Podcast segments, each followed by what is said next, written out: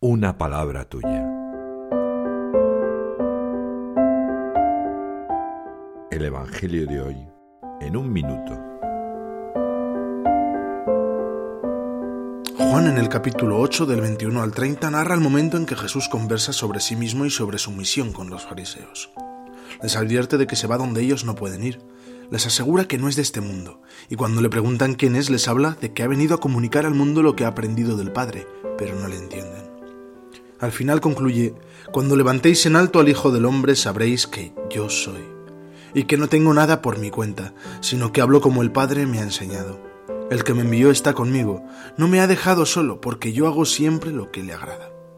Tras este discurso muchos creyeron en él. Este Evangelio me recuerda que tampoco yo quiero ser de este mundo, que ante la incomprensión puedo vivir seguro de mi fe en conexión con el Señor. ¿Cómo llevo mi cruz? ¿Qué siento cuando hago la señal de la cruz? El Papa nos recuerda que la salvación viene solamente de la cruz, pero de esta cruz que es Dios hecho carne, un Dios que se ha hecho pecado por amor hacia mí.